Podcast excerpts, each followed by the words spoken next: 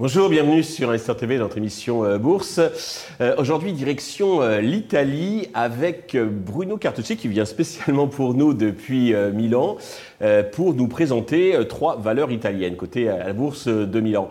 Bruno, bonjour. Bonjour Stéphane. Vous êtes responsable de la clientèle francophone au sein d'Equita. Pouvez-vous peut-être vous présenter tout d'abord votre maison, Equita? Oui, avec plaisir. Equita est une banque d'investissement, donc il y a une banque d'investissement indépendante indépendante qui a son siège à Milan euh, et qui a une histoire euh, de 50 ans. Euh, Equita s'appelait dans le passé Euromobiliare SIM, mais quelqu'un la connaît encore sous ce nom. et à l'origine, Euromobiliare était de fait une société de bourse qui a progressivement diversifié dans de nouvelles activités. Aujourd'hui, Equita n'est pas seulement un courtier, mais également un intervenant majeur dans l'investment bank euh, et dans la gestion euh, alternative. Euh, Equita est coté sur le marché italien depuis 2017 déjà, et elle capitalise aujourd'hui environ 180 millions d'euros. elle emploie 200 personnes. Euh, et euh, environ un tiers de ces 200 personnes constituent la division euh, Global Markets dont je fais partie et où, comme vous l'avez dit, j'ai la responsabilité de la clientèle francophone. Très bien. Alors, donc vous étudiez, donc vous connaissez à peu près tout le marché, la bourse donc de Milan. Aujourd'hui, vous allez nous faire découvrir donc trois valeurs. La première, c'est une banque en ligne, Fineco, 8 milliards de capi, elle est cotée depuis 10 ans. Exactement. Elle existe depuis 25. Euh, elle est cotée depuis euh, 10 euh, ans. Euh, elle fait partie de l'indice principal, donc de l'indice des grandes valeurs. Elle capitalise environ 7 milliards. c'est un dossier intéressant parce que, comme son nom l'indique, c'est une banque, mais c'est une banque en ligne. Euh, et c'est un modèle assez unique en, Italie, de par le fait que euh, c'est en fait un modèle euh, fintech qui n'a donc, c'est une banque qui offre tous les services euh, bancaires classiques, euh, mais sans guichet physique. Euh, il y a par contre un certain nombre, environ 400 magasins financiers où ceux qui le souhaitent peuvent avoir le conseil de conseillers financiers spécialisés. mais tous les services selon sont offerts en ligne. Ils ont une plateforme technologique qui a été entièrement développée en interne au fil des années, euh, qui est particulièrement efficace et qui est extrêmement reconnue en Italie comme étant justement la plateforme en ligne euh, euh, plus efficace et plus performante également, ce qui les distingue, c'est un service client euh, qui fonctionne extrêmement bien, qui est très accessible via le net, via une application. et ils sont particulièrement forts, il faut bien le dire, dans la collecte de l'épargne, parce que une caractéristique italienne, c'est que euh, le montant de l'épargne globale euh, est probablement le plus élevé en Europe, euh, plus de 5 000 milliards, si je me souviens bien. et la capacité de Fineco, du point de vue commercial, consiste en fait à grignoter progressivement les parts de marché des banques traditionnelles. Alors justement, est-ce qu'elle est, c'est un pure player ou elle est adossée à une banque traditionnelle ou une Cassa di Risparmio Non, en fait, elle est maintenant totalement indépendante. À l'origine, elle était contrôlée par le groupe Unicredito. D'accord. Euh, aujourd'hui, depuis 2019, en fait, elle est sortie du périmètre Unicredito. Elle est totalement indépendante. C'est une véritable public company, c'est-à-dire que la totalité de son capital est du flottant. D'accord. Euh, donc, elle est euh, véritablement indépendante et elle est depuis depuis toujours, depuis que je me souviens, dirigée très efficacement par Alessandro Forti, qui est qui est à la tête à la tête de la banque. D'accord. Alors j'imagine, comment dirais-je, qu'elle doit euh, aiguiser les, appétits. Euh, au niveau de ses perspectives, elle risque pas d'être euh, challengée, concurrencée par les banques traditionnelles qui montraient, comme on le voit en France ou dans d'autres pays, donc leur, fintech bah, alors, l'histoire, même récente, nous montre que non, dans la mesure où le modèle de Fineco est tellement plus efficace par rapport aux structures des banques traditionnelles qui sont beaucoup plus lourdes, qu'on a vu systématiquement que Fineco arrivait au fil du temps à grignoter des parts de marché aux banques. Si je me souviens bien, Fineco a récupéré environ 2% de parts de marché dans les trois ou cinq dernières années, euh, ce, qui est euh, clairement beaucoup. Euh, il faut savoir aussi que cette grande épargne italienne, donc les 5 000 milliards et quelques, sont encore à 60 gérés par les banques traditionnelles. Sur de la dette italienne, sur les fameux bots. Oui, exactement. Euh, euh, et euh, le reste est effectivement plus ou moins a été déjà en quelque sorte récupéré par d'autres institutions comme Fineco. mais ce 60%, c'est encore beaucoup et c'est encore quelque chose qui peut être assez facilement récupéré par des intervenants comme Fineco. Et Fineco, de fait, est l'unique l'unique réalité en Italie à être aussi efficace dans ce métier. En préparant l'interview, donc j'ai vu que son cours avait bondi de 10,50 à 12 ou 13,75 en quelques semaines. Il y a une actualité euh, particulière? Oui, alors ce qui a euh, changé la perception, euh, c'est en fait la dynamique des taux. tout simplement parce que, de fait, on peut considérer que Fineco a deux sources principales de revenus l'une étant la marge d'intérêt, euh, l'autre étant euh, les commissions qui dérivent du euh, brokerage, les commissions sur les services bancaires et ainsi de suite. Mhm. et actuellement, ces deux sources de revenus sont plus ou moins équivalentes, plus ou moins 600 millions par an chacune. Qu'est-ce qui s'est passé Avec la hausse des taux, les rendements des bons du Trésor, des BTP que vous citiez justement, se sont envolés. Comme Fineco, euh, de fait, ne rémunère pas les comptes et les dépôts, euh, un certain nombre, un grand nombre probablement de leurs clients, euh, des clients de Fineco, ont arbitragé et ont acheté des BTP. Euh, évidemment, pour Fineco, c'est un petit peu moins rentable, mmh. même si cet argent reste dans le périmètre Fineco. Simplement, il est administré en quelque sorte, et donc investi en BTP, et il n'est plus euh, sur un dépôt simple, et donc il n'est plus dans la disponibilité de Fineco. Euh, donc ça, ça a un petit peu dérangé les investisseurs quand on a vu que il y avait des, des décollectes euh, sur les dépôts euh, en faveur, par contre, euh, des BTP. Mais le marché était un petit peu choqué par la décollecte. Alors, ce qui s'est passé, c'est que cette tendance s'est inversée dans les deux derniers mois de l'année 2023. Mhm. C'est à ce moment-là que, en fait, il n'y avait plus vraiment une concurrence euh, aussi puissante de la part des BTP et la collecte sur les dépôts a repris à être largement positive. L'explication est, très claire et, donc, et justifie donc cette hausse assez, assez, vive. Euh, deuxième valeur, alors c'est une société euh, familiale, la famille Bombassei, je crois, enfin qui fait comme une capitalisation de 3 milliards et demi. c'est le leader mondial des freins pour les véhicules haut de gamme. Exactement. Euh, c'est une valeur euh, là qui est euh, par contre cotée toujours sur la bourse de Milan, mais dans le segment mid cap. Elle capitalise 3,5 milliards avec un free float qui est autour de 47% parce qu'effectivement la majorité du capital est encore dans les mains de la famille Bombassei. leader mondial tout à fait dans les systèmes de frein pour les véhicules haut de gamme. Brembo de fait produit des disques et des pinces, euh, des pinces en aluminium sur laquelle elle est leader absolu avec une part de marché que nous estimons euh, supérieure à 70%. Euh, et évidemment, ce sont des systèmes de frein qui sont destinés exclusivement aux véhicules haut de gamme. pour citer quelques noms, Brembo est le fournisseur unique de Ferrari, Lamborghini, Maserati, Aston Martin et, j'en passe. Mhm. voilà.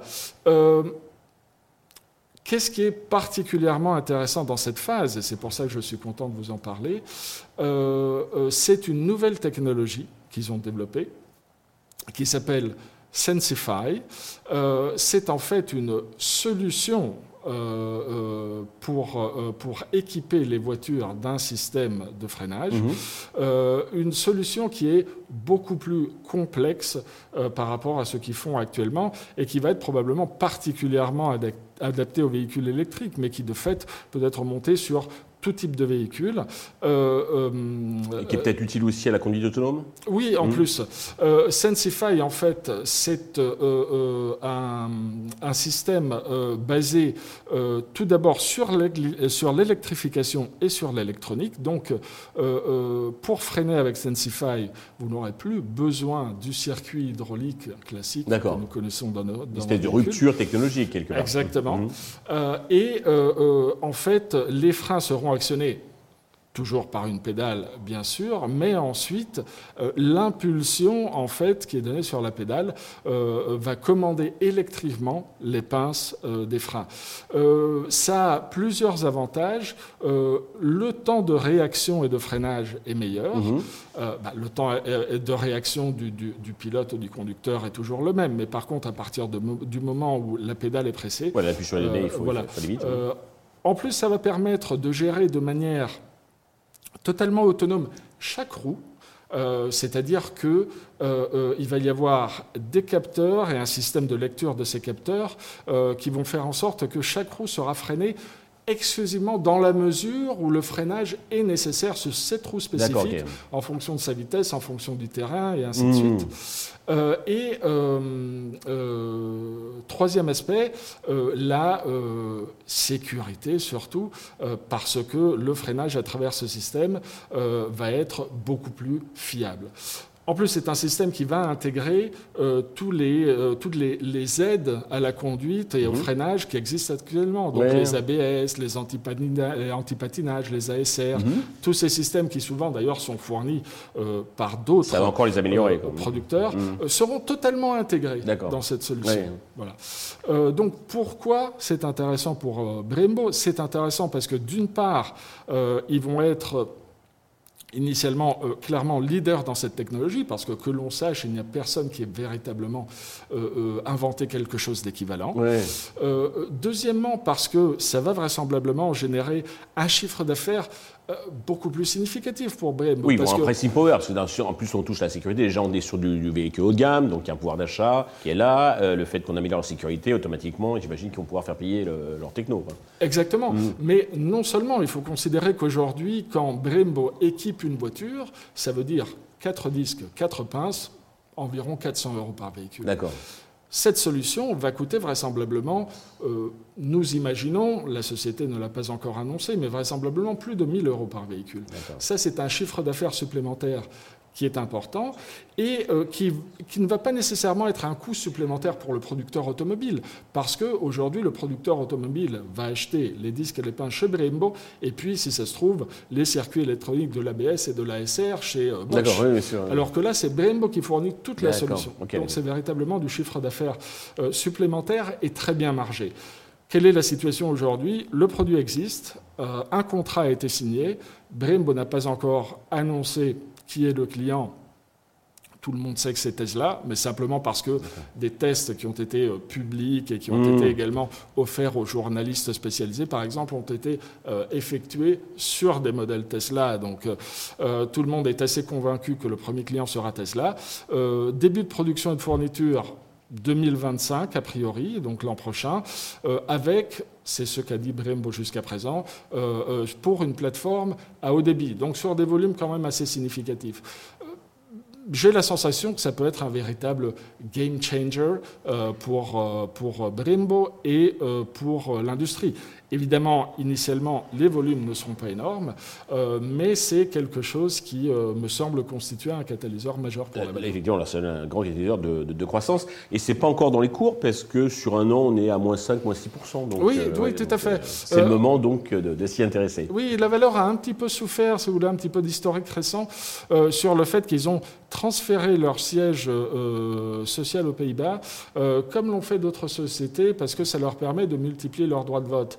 L'idée derrière, c'est que ça puisse éventuellement servir dans l'avenir à faire de l'M&A euh, euh, et, euh, en évitant une dilution excessive du contrôle. Je crois qu'ils l'ont fait un petit peu dans cet esprit. Ils ne sont pas les premiers à le faire. J'imagine que d'autres le feront. Mhm. Mais c'est quelque chose qui n'a pas véritablement plus, au, marché. au, marché. Mais d'un point de vue industriel, je crois que c'est intéressant. Les CAPEX restent soutenus. Pour vous donner rapidement quelques chiffres, Brembo, c'est un chiffre d'affaires de 4 milliards par an pour un EBITDA euh, d'environ 700 millions et un bénéfice net de 300 millions, et des CAPEX qui sont, bah, qui cette année, si je me souviens bien, ont été autour de 350 millions, CAPEX qui sont en grande partie destinés euh, à euh, l'expansion de la capacité. Euh, parce qu'au fur et à mesure que Brembo récupère et signe des contrats, mmh. ils ont la nécessité d'augmenter leur capacité de production, ce qui donne énormément de visibilité aux résultats à venir. Ils produisent qu'en Italie ou à travers le... Non, ils ont, ils ont de très nombreux sites de production, je crois une vingtaine dans le monde. Ah les plus récents qui sont développés, qu'ils ont développés sont en Chine, en Pologne et au Mexique. D'accord, très bien. Alors, troisième valeur, on reste dans l'univers donc automobile. Euh, c'est un équipementier, on va dire, pour la sécurité protection du sport euh, mécanique. Alors, c'est aussi une société familiale, je crois que c'est Del Prato. Et par contre, là, on est sur une capi beaucoup plus euh, petite, puisqu'on est sur 130 millions d'euros environ. Exactement, Stéphane, tout à fait. on enchaîne toujours dans la filière automobile euh, euh, à haute performance, de fait, euh, famille Del Perato que vous citiez, qui a racheté la marque OMP en 2008. OMP, c'est surtout des vêtements pour les compétitions automobiles, donc les combinaisons, les gants, les chaussures. et puis, plus récemment, la marque Bell, qui par contre est une marque iconique dans la production des casques pour, pour le sport automobile. Euh, il faut savoir que c'est un nom qui est euh, euh, peu, connu, je pense, Racing Force Group. effectivement, c'est une microcap sur le marché.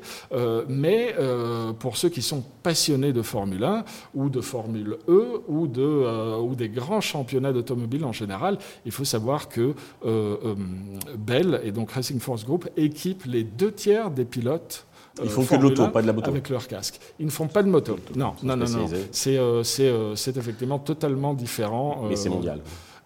exactement, exactement. Et alors là, les relais de croissance, les, les perspectives de croissance Alors, il y a, en fait, euh, euh, c'est une IPO relativement récente, hein, parce que c'est euh, justement Equita qui l'a introduite. en 2021, c'est ça Exactement. Equita l'a introduite en bourse en, 2021.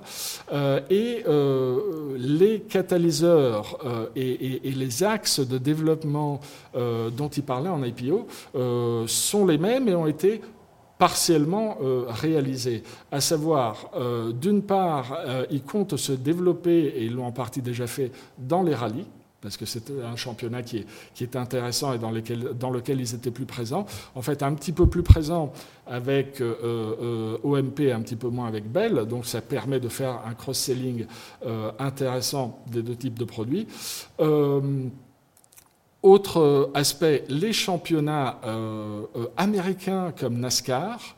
là aussi, en fait, c'est un petit peu le contraire.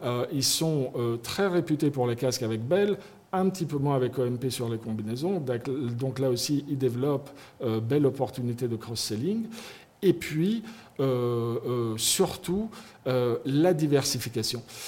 J'ai oublié de vous dire qu'il y a dans le périmètre une autre marque intéressante qui s'appelle Zero Noise, et c'est en quelque sorte l'âme technologique euh, de Racing Force Group, euh, parce qu'ils font principalement pour le moment euh, ce qui s'appelle Driver's Eye. Ce sont des micro-caméras qui sont montées en fait dans le garnissage intérieur du casque, juste à côté de fait de l'œil du pilote. Et c'est ce qu'on voit quelquefois quand on regarde les, les, les compétitions de Formule 1 à, la, télévision, mmh. quand on voit la prise de vue qui correspond exactement à ce que voit le pilote à ce moment-là. Et en fait, on suit aussi les mouvements de la tête du pilote. Pour la télé comme pour les ingénieurs, j'imagine, c'est utile parce qu'on est presque à la, place du, pilote. Exactement, exactement. Et ça, tous les pilotes de Formule 1, parce que c'est euh, l'organisme qui gère le championnat de Formule 1 qui l'a décidé, tous les pilotes de Formule 1 sont équipés de cette caméra dans leur casque. Et elle est produite par Racing Force Group, ça s'appelle euh, Driver's Eye, et c'est ce que souvent euh, est appelé, euh, quand on regarde la Formule 1, Helmet Camera également. D'accord, Autre chose, toujours pour Zero Noise, et c'est ce qui donne l'origine au nom de la marque, ils produisent un système très performant pour la communication dans les rallyes entre pilote et copilote. Parce que, Quand il y a le bruit du moteur. oui, exactement. Dans, un, dans le cockpit en quelque sorte d'une mmh. voiture de rallye.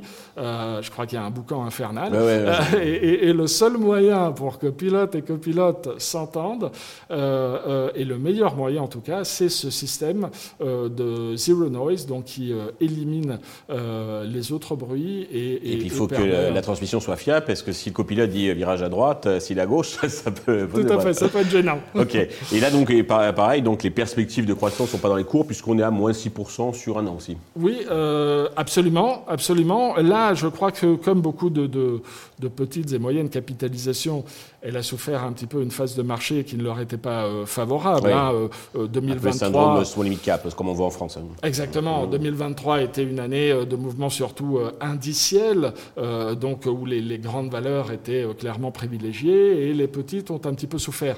J'espère qu'en 2024, cette tendance va pouvoir s'inverser. ce qu'il faut que je vous dise également euh, sur les perspectives, c'est qu'ils sont également en train de diversifier euh, dans des créneaux euh, totalement distincts.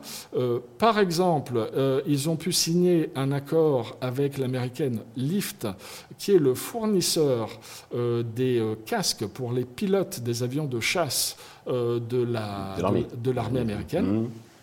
Euh, et ça, c'est quelque chose qui va commencer cette année. Donc la production démarre. Euh, c'est une diversification, c'est un nouveau, c'est une euh, diversification, mmh, mmh. Tout à fait. dans, je dirais, selon le même principe de diversification, la société est en train de développer aussi des casques pour les forces de l'ordre et en particulier pour les brigades anti-émeutes. Il y a beaucoup de pays qui sont intéressés justement à de nouveaux équipements plus performants, notamment plus légers euh, pour, euh, pour ces brigades. Peut-être aussi avec des moyens de communication interne, enfin dans le casque. Tout à fait, mhm. tout à fait. Euh, et également pour les, les forces spéciales. Donc, on va dire les, les, GIGN en quelque sorte des, des, différents pays. Ok, parfait. Donc je récapitule. Donc on a dit Fineco, Brembo et Racing Force Group. Bruno, merci. Et puis bah, vous reviendrez donc prochainement bah, nous faire découvrir donc toute cette côte italienne qui est, qui est très riche. et euh, pour donc nos, nos, actionnaires, nos investisseurs donc, qui, qui, nous regardent, nous écoutent. Merci à tous de nous avoir suivis. Euh, je vous donne rendez-vous très vite sur Investisseur TV avec euh, de nouveaux invités.